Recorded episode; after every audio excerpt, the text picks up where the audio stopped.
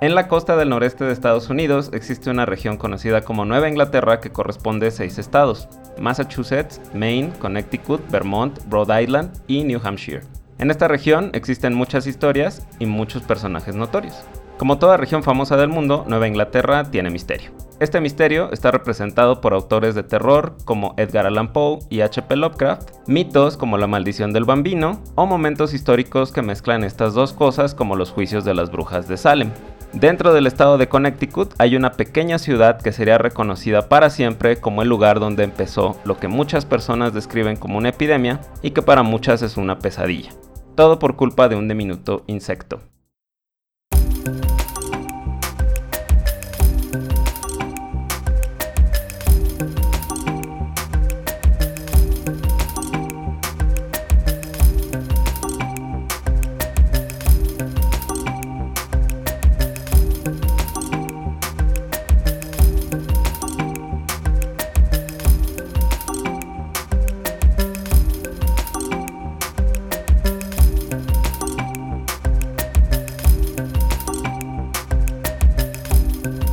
Estás escuchando El Segundo Mensajero, el podcast que siente que se le suben las arañas. Y hoy me acompaña Jimena Castillo, que me dijo que necesitaba saber sobre la enfermedad de Lyme. Y en este podcast cumplimos. Hola Jimé, bienvenida.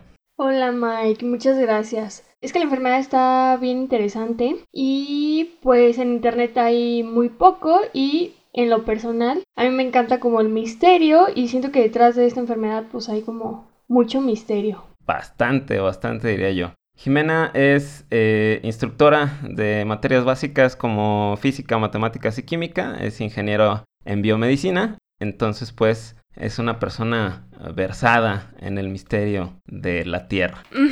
Así es. Bueno, entonces eh, vamos a comenzar con la historia de el lugar. El pueblo de Lyme, en Connecticut, fue fundado en 1665 como la colonia de Saybrook y recibió su nombre actual en 1667. Durante la década de 1970, el pueblo de Lyme ganó notoriedad gracias a un par de mujeres que no sabían lo que les pasaba a sus familias. La primera mujer fue la artista Polly Murray, que en la década de 1950 llegó a vivir a Lyme con su esposo y embarazada de su primer hijo. Ok. Vivían muy cerca de la orilla del río que estaba a unos pasos de las arboledas. Fue durante ese tiempo que se enfermó por primera vez en su nueva casa. Fiebre, dolor de articulaciones, dolor de cabeza. Después cayó enfermo su esposo y años más tarde enfermaron sus hijos, que incluso tuvieron que usar moletas para caminar porque el dolor de articulaciones era muy intenso. Polly pasó años visitando doctores, recibiendo diagnósticos incorrectos o ningún diagnóstico en absoluto, hasta que eventualmente le dijeron que sus dos hijos padecían artritis idiopática juvenil. No sé, Jiménez, si eh, alguna vez has escuchado esta palabra idiopático eh, cuando hablamos de medicina. No, yo de medicina no sé, no sé mucho. Bueno, siempre que te digan y siempre que le digan a usted escucha que algo es idiopático, quiere decir que no tenemos la menor idea de por qué está pasando. Entonces, Polly estaba muy confundida porque no sabían qué le pasaba a sus hijos y entonces le envió una carta a los servicios de salud del estado de Connecticut en 1975. La carta mencionaba al menos 12 casos de artritis en un grupo de niños que vivían todos muy cerca de la misma calle en una parte del pueblo conocida como el Viejo Lyme. Una semana después, otra mujer reportó a los servicios de salud otro grupo de personas con una forma de artritis desconocida. Ahora, es muy curioso porque eh, realmente a la que se le reconoce más es a Polly Murray. Esta segunda mujer incluso no encontré ni cómo se llamaba, ni qué onda. O sea, como que Polly se llevó todo el crédito. Ajá. Hasta escribió un libro de su experiencia, casi casi que descubriendo la enfermedad. Entonces, si alguien encuentra por ahí el nombre de esta otra mujer, eh, pónganlo en los comentarios de Instagram. Bueno, entonces, las dos cartas llegaron a manos de un grupo de investigadores de la Universidad de Yale que decidieron encontrar la relación entre lo que reportaban estas mujeres preocupadas.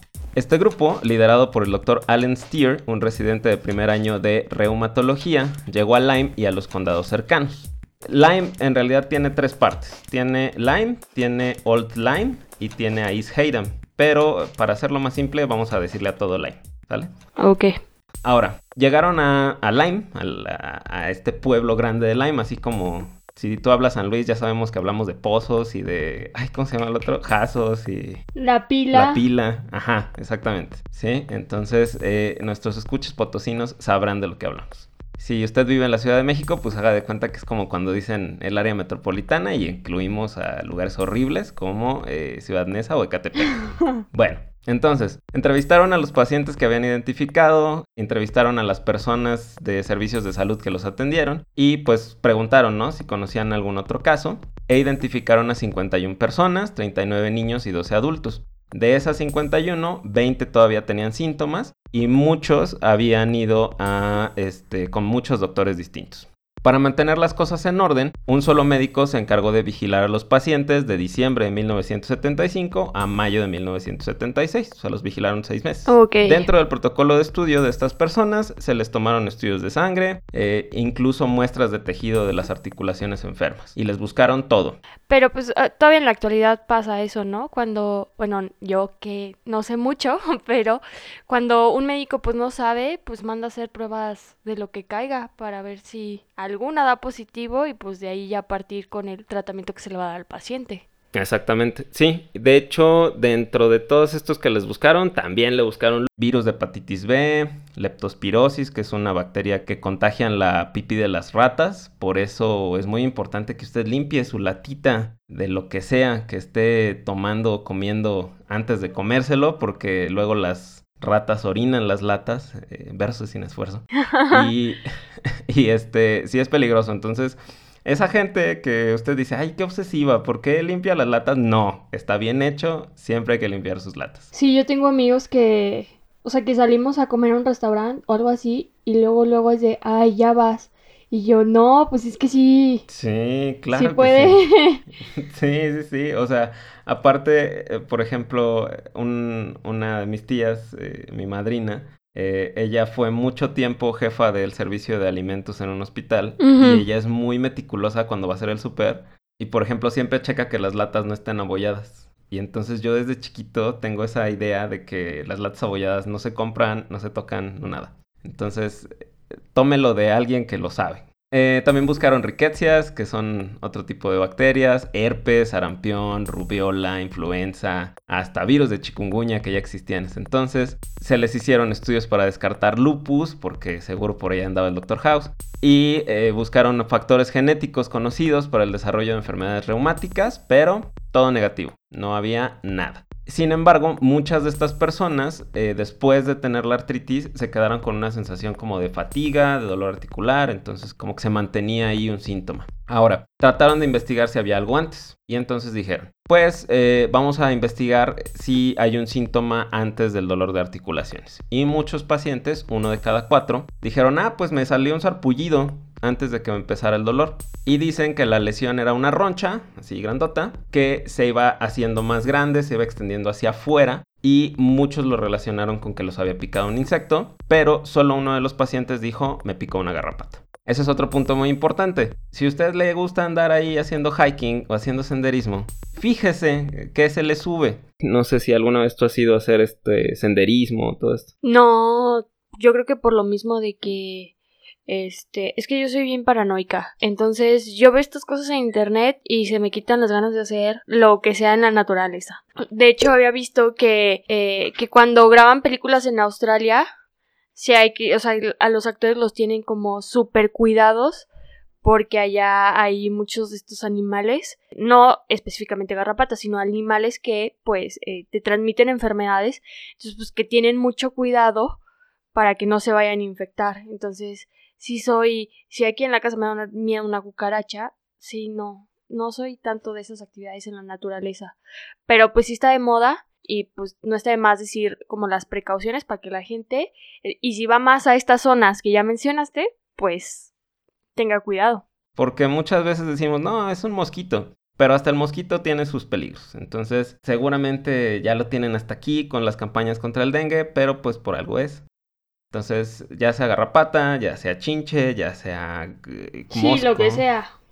Sí, todo tiene su, porque sí es bien común que uno, pues, que desconoce, siempre es, es que es el mosquito. El mosquito, el mosquito, el mosquito y el mosquito.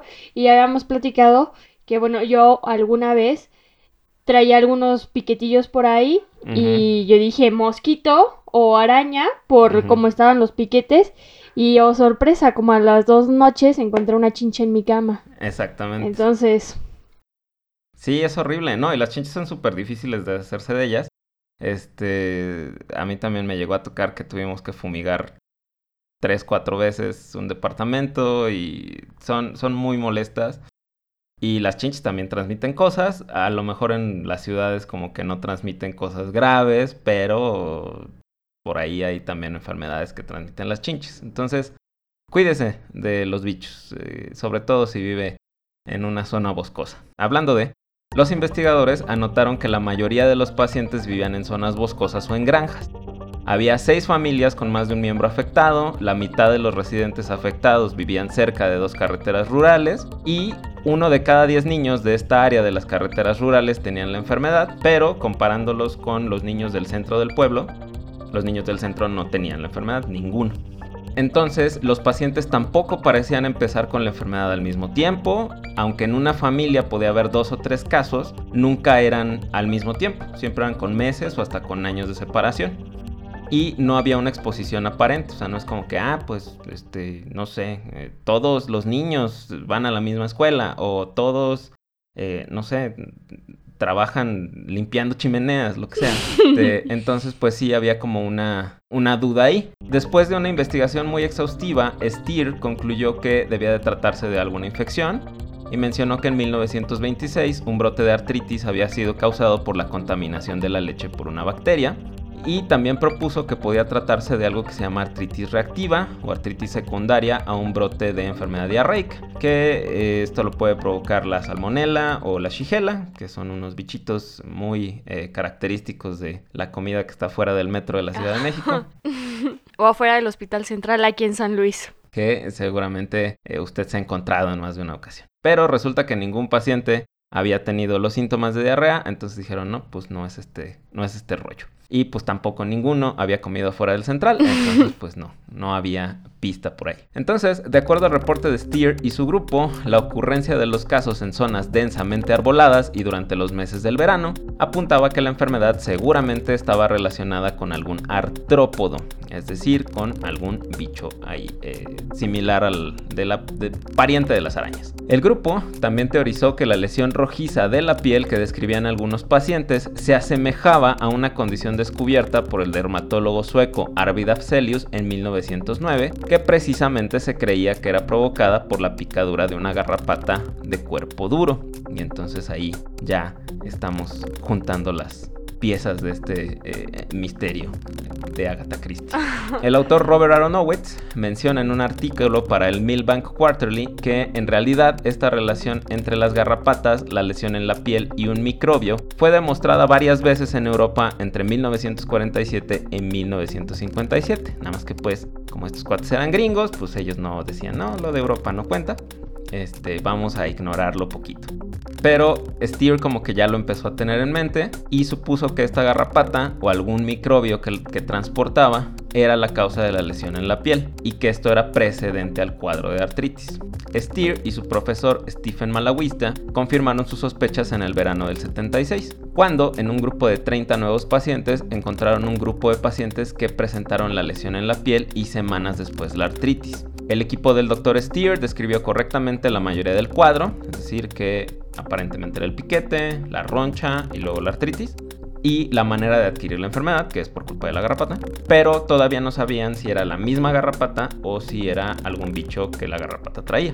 Lo que ya no era un misterio era el nombre de la enfermedad, que eh, desde ese momento se conoció como la artritis de Lyme. Entonces, justo en 1976 es cuando nace, por así decirlo, la enfermedad de Lyme. Dos años después de este estudio inicial, Steer y Malawista confirmaron que las áreas donde había más casos de artritis de Lyme también era donde se encontraban más comúnmente los ciervos y las garrapatas de los ciervos. Pues todo apuntaba a que el culpable era la garrapata.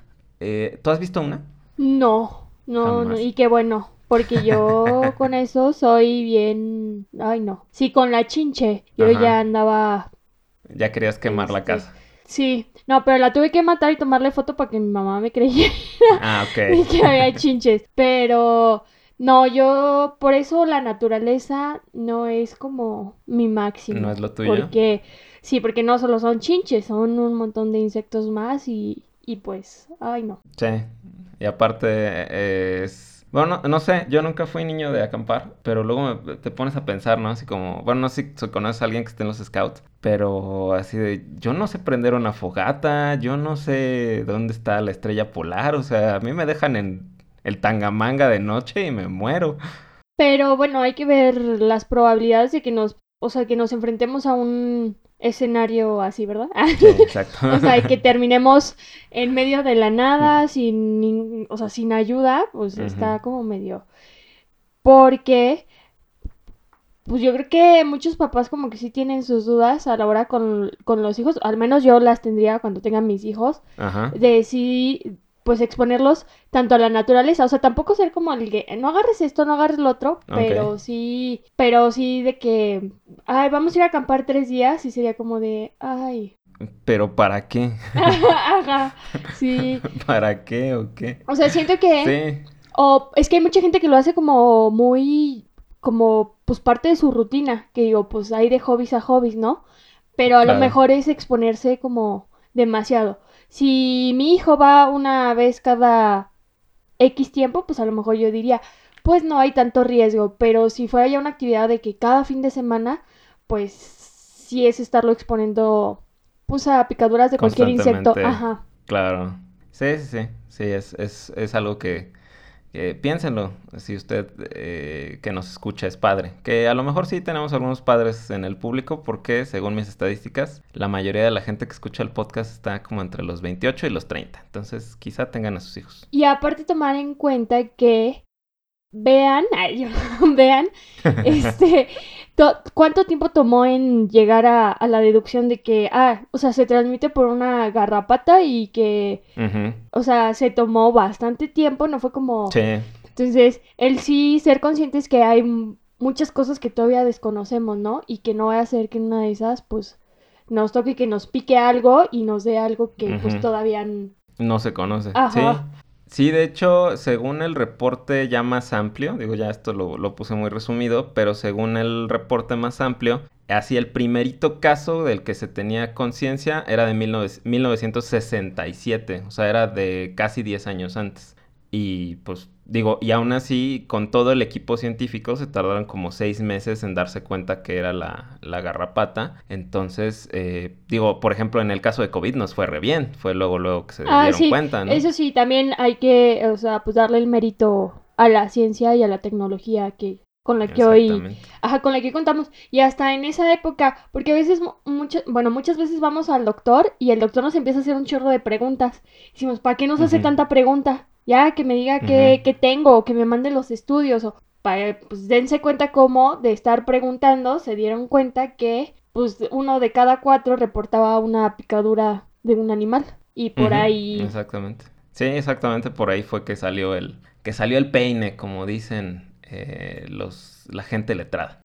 Bueno entonces, Lyme, como muchos pueblos de Nueva Inglaterra, está rodeado de una zona boscosa donde se encuentran muchos animales, aves, roedores silvestres, reptiles, ciervos y muchas garrapatas. Entonces, si usted nunca ha visto una garrapata, las garrapatas son arácnidos parásitos que se alimentan de otros animales para sobrevivir, muy similar a lo que hace una chinche o a lo que hace un mosquito. Las garrapatas son un peligro para la salud porque transmiten muchas enfermedades infecciosas como la babesiosis, que es una enfermedad de la sangre, la fiebre manchada de las montañas rocallosas, la erliquiosis, que esa se le transmite a los perros, la anaplasmosis granulocítica humana, la tularemia y como bien sospechaba Allen Steer, la enfermedad de Lyme. Por si no fuera poco, hay una garrapata que se llama Amblioma americanum, que después de picarnos puede provocar que nos volvamos alérgicos a la carne y entonces no más eh, asada y no más hamburguesas después de que nos pica este horrible ser.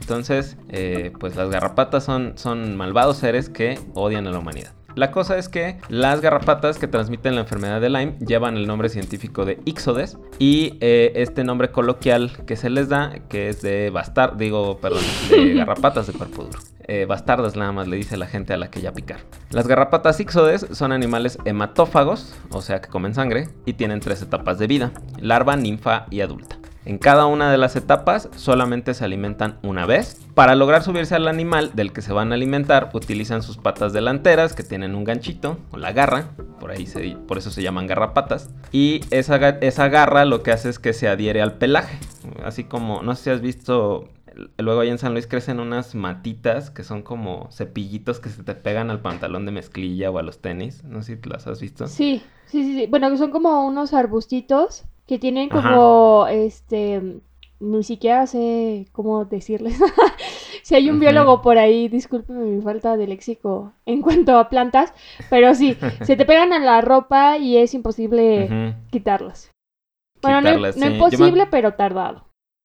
Exacto. Yo me acuerdo que se, le, que se le pegaban al pelo de uno de mis perros y era un desmadre. Este, ah, eso sí, eh, una vez eh, busqué imágenes de garrapatas ancladas a perros. ¿Por qué? No sé, pero busqué. Pero ahí acabó una búsqueda. Ajá.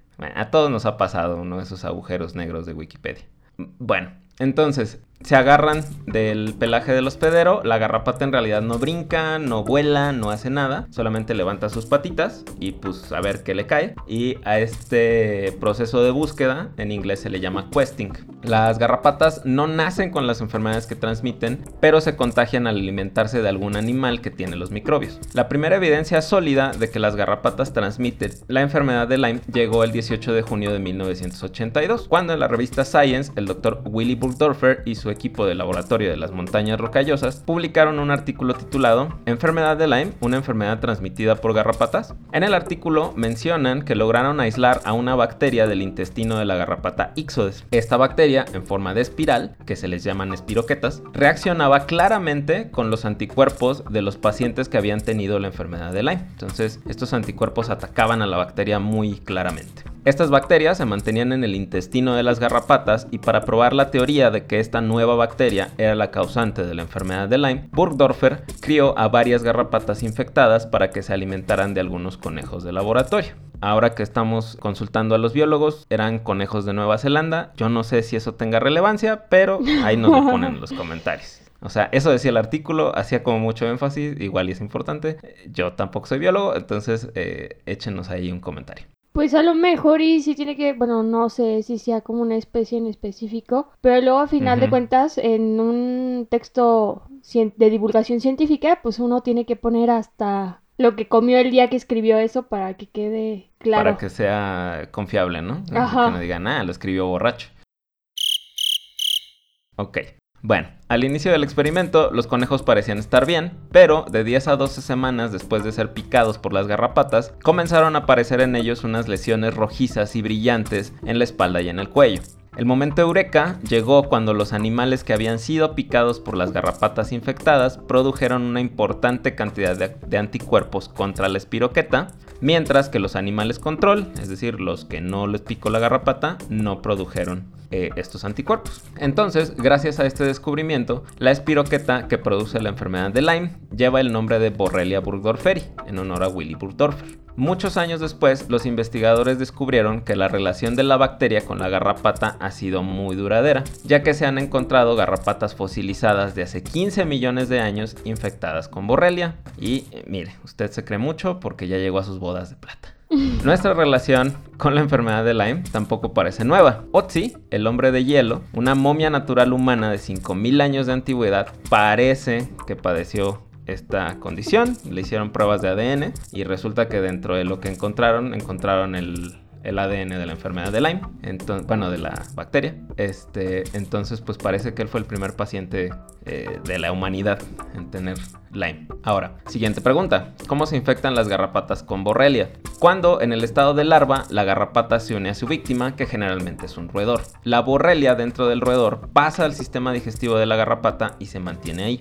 Los roedores son hospederos competentes de la espiroqueta porque la bacteria no le hace nada al ratón y el sistema inmune del ratón tampoco le hace nada a la bacteria. Entonces es como el vecino mala onda, pero que a nosotros nos trata chido, no se mete con nuestras macetas, pues algo es similar con ellos. Después de algunos días de alimentarse del ratón, la pequeña larva de Ixodes se desprende del roedor y está lista para pasar a la etapa de ninfa. Y esto más o menos le toma un invierno. Entonces se pone así gorda, gorda, gorda. Y eh, pues ahora sí que utiliza toda esa sangre y esos nutrientes para madurar. Entonces cuando la, la garrapata entra a la etapa de ninfa, ahora sí, Cargando la bacteria, la Ixodes busca la segunda comida. Muchas veces este segundo animal es un hospedero incompetente, es decir, un organismo que sí puede deshacerse de la bacteria con su sistema inmune. Algunos ejemplos de estos animales son las lagartijas y los ciervos. Los hospederos incompetentes eliminan la infección de la garrapata. Ahora, en la región sureste de Estados Unidos, las larvas y las ninfas generalmente se alimentan con reptiles, entonces no se infectan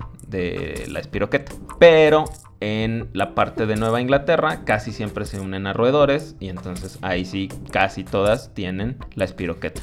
Entonces por eso es más frecuente la enfermedad de Lyme en la parte noreste de Estados Unidos, aunque eh, se ha visto que está en todos lados, o sea, muchos, muchos lados hay enfermedad de Lyme. Sí, por ahí yo leí un artículo que creo que sacó la Universidad Autónoma de Nuevo León, que al menos en el noroeste del país sí hay varios casos registrados de la enfermedad, pero aquí hay que considerar dónde pues dónde adquirieron la enfermedad, porque a lo mejor y si salieron de viaje y pues allá la agarraron, Cuando la ninfa se alimenta de su segundo hospedero, finalmente pasa a la etapa adulta. Ahora, en la etapa adulta, solo las hembras vuelven a picar otro animal, que generalmente es un ciervo. El asunto es que los ciervos se defienden muy bien de la borrelia, entonces se contagian de Lyme, pero eliminan la bacteria y pues ya no infectan a otra garrapata si los pica. Los machos, por su parte, se van a dedicar a reproducirse, mientras la hembra se está alimentando del ciervo. La verdad es un espectáculo eh, súper desagradable, pero les voy a dejar el video en YouTube para que ustedes también lo vean. No me van a dejar morir solo. Eh, si yo no puedo desver ese video, ustedes tampoco. Entonces, cuando se termina el ciclo reproductivo, la garrapata hembra se desprende del animal del que se alimentó y se dedica a poner huevecillos. Oye Mike, entonces me estás diciendo que únicamente se reproducen de esa manera. O sea, Sí. No es posible, o sea, fuerzas, la hembra tiene que estar anclada a otro animal y... Sí, porque si lo ves desde un punto de vista evolutivo, el, al macho le conviene reproducirse con una hembra que se está alimentando porque sabe que esa hembra va a tener nutrientes para fabricar huevecillos. Sí. Entonces, eh, o sea, la verdad es que los ciclos reproductivos de los insectos son muy, o sea, son interesantes, son muy asquerosos, pero son muy interesantes. Pero como que todo tiene que ver con, con eso, o sea, con que, con que se logre la descendencia. Ajá. Generalmente, pues estos nuevos huevecillos pues no van a tener la enfermedad de Lyme, no se puede transmitir de la garrapata hembra a sus crías, pero eh, pues estas nuevas larvas cuando se alimenten de otro ratón pues se van a volver a infectar. Y más o menos la estadística dice que alrededor de 60% de las garrapatas van a tener en algún momento la infección por la borrelia. Entonces es, pues ahora sí que casi dos de cada tres es muy probable que tengan la, la enfermedad. Y no, no está registrado como de ese 60% de garrapatas que eh, pues ya tienen la bacteria, ¿cuántas terminan en, en, en, un humano? No, ¿verdad? Eso ya sería... No, no, eso sí, eso sí es un poco complicado de, de estudiar porque probablemente sí necesitarías como registrar a todas las personas que les picó una garrapata y recuperar el bichillo entonces ponle tú, no sé, eh, que nos fuéramos a Lyme otra vez y nos estuviéramos un año y lo que podrías hacer es, pues ahora sí que tratar de recuperar la mayor cantidad de garrapatas posibles que picaron a alguien y hacer de ahí como un porcentaje pero sí es, medio difícil. Bueno. Porque mucha gente las mata. Sí, y luego aparte estamos hablando de que no es una enfermedad muy conocida, entonces la gente eh, pues desconoce y te pica una garrapata, lo dejas pasar y luego ya te salió la roncha y decimos, ay, es cualquier otro insecto menos una garrapata. Ajá, ya, pues, es que no sé, de que te sale la rojez a que te den los síntomas, ¿Cuánto tiempo pasa? ¿O es al mismo tiempo? Mm, no, más o menos, eh, que ahorita lo, voy a desglosar un poquito más, este, más o menos son entre que te pica la garrapata y te sale la lesión rojiza, son dos semanas más o menos. y luego de que te sale la lesión rojiza pueden pasar tres semanas o cuatro semanas que empieza el dolor de articulaciones o que tienes alguna otra eh, sintomatología. Entonces, pues sí, por eso a mucha gente se le olvida o como que no lo relaciona. Ajá, pues, pues ahí está. Ahora, imagínate, te pica la garrapata. Dos semanas después te sale la roncha. Tú ya te olvidaste, ni siquiera te diste cuenta que te picó. Y luego, este, pasa más tiempo y ya te salen los síntomas y uno, pues va a decir, ¿cómo me va a pasar todo esto por un piquete de un animalito? Entonces, pues sí, esa garrapata ya fue y pues sí, no se puede hacer el registro de... Sí, de, de cuántas realmente terminan como picando a un ser humano. Sí, la verdad es que sí estaría estaría bastante complicado. Pero bueno, justamente cuando la garrapata pica al humano, casi siempre es en etapa de ninfa, y en este momento la garrapata ya se contagió de la borrelia con algún roedor, y eh, por alguna razón la sangre del humano como que despierta a las borrelias que están como dormidas en el intestino de la garrapata, y las espiroquetas se empiezan a mover hacia la herida y hacia la sangre de la persona. La buena noticia es que el proceso es muy lento y tarda más o menos entre 24 y 36 horas de a que la bacteria llegue al torrente sanguíneo. Entonces, por eso es súper importante que luego, luego que uno termina de hacer senderismo o lo que sea, pues se busque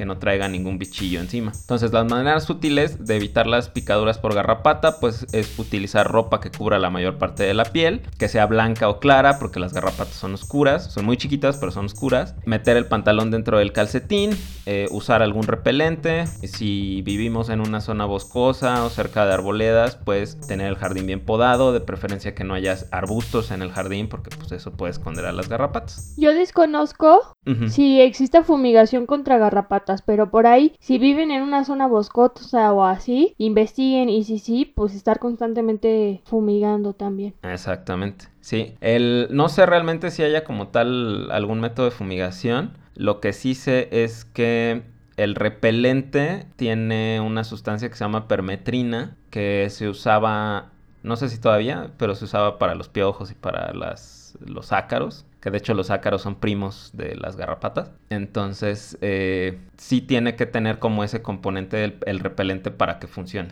O sea, si no tiene permetrina, como que no agarra. De hecho, Mike, después vamos a hablar de los piojos. Yo me traumé con los piojos y este, porque una vez tuve entonces yo... Oh, Dios. Sí, me super traumé con los piojos. Y de hecho, hay gente que empieza a hablar de piojos y ya me empieza a rascar la cabeza. A ese grado que... Pero también es interesante, o sea, cómo se pasan, este, y todo eso, porque yo tenía la idea de que, pues era porque uno era sucio. Y. Ajá. Y por eso me daba pena decir que tenía piojos. Por eso ahorita lo digo abiertamente. Pero ya, ya una vez mi hermana me dijo, no, buscan cabezas limpias, entonces... Sí, porque es más fácil ahí, este, como no hay tanto cebo, pues es más fácil que puedan ahora sí que picarte y sacarte sangre y todo eso. Entonces sí, no estigmaticen a la gente que ha tenido piojos, a todos les puede pasar. Exacto, sí. Entonces, vamos a suponer que eh, fuimos eh, de senderismo, no encontramos a la garrapata a tiempo y nos infectamos con la borrelia.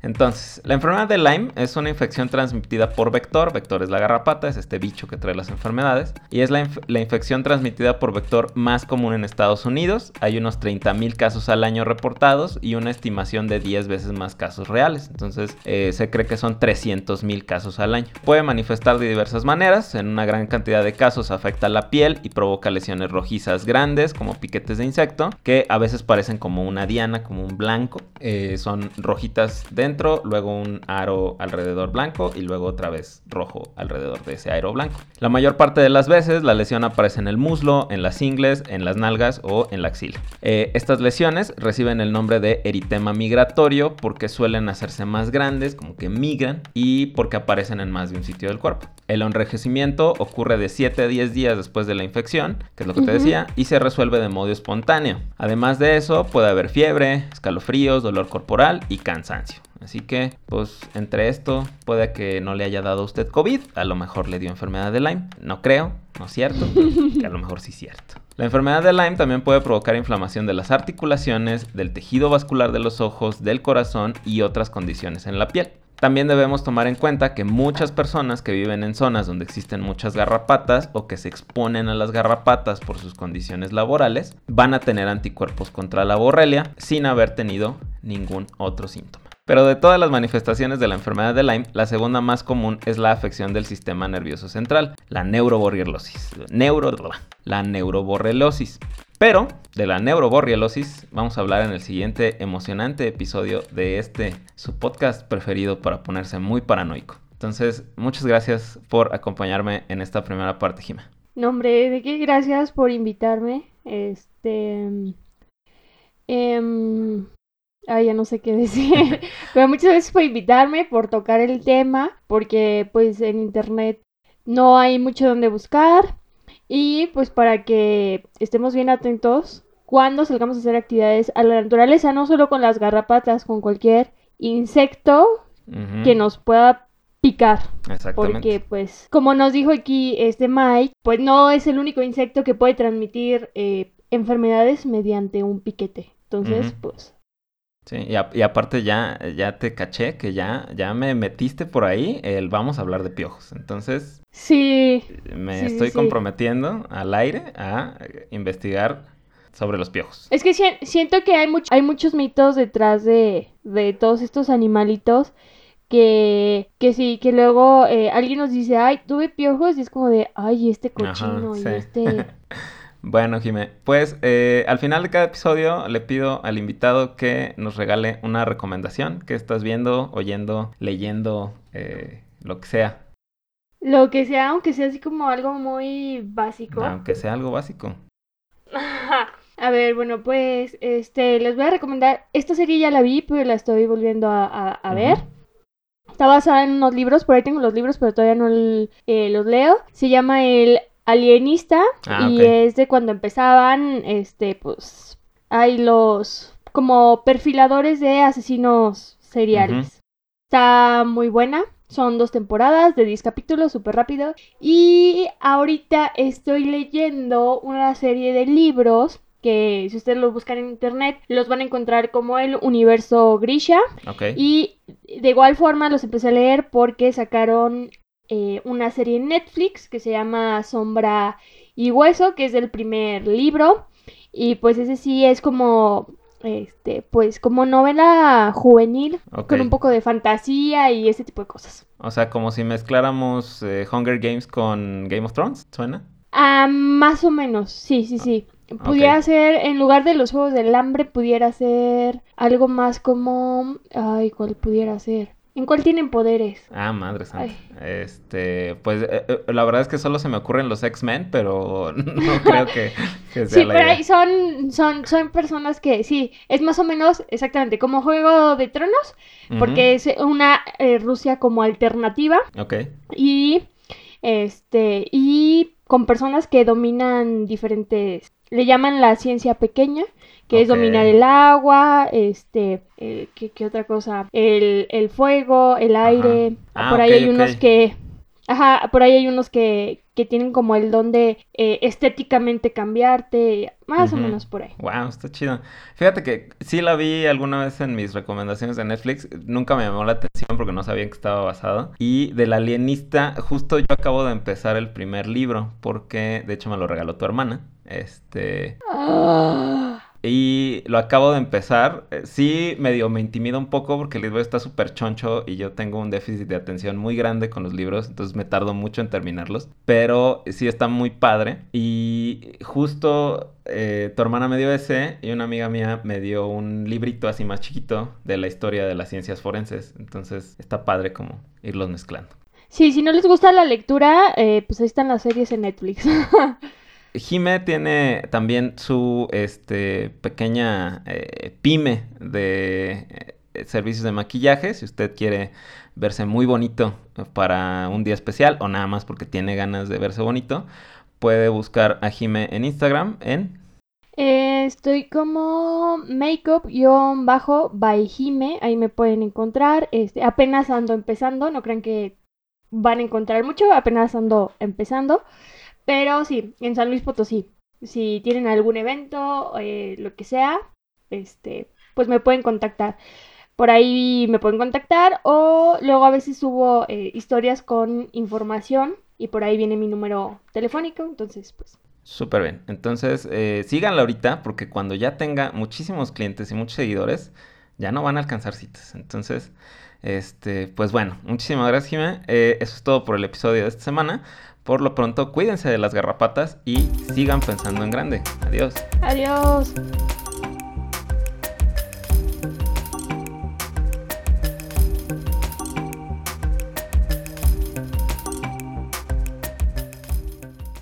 Ya le pongo... Ok.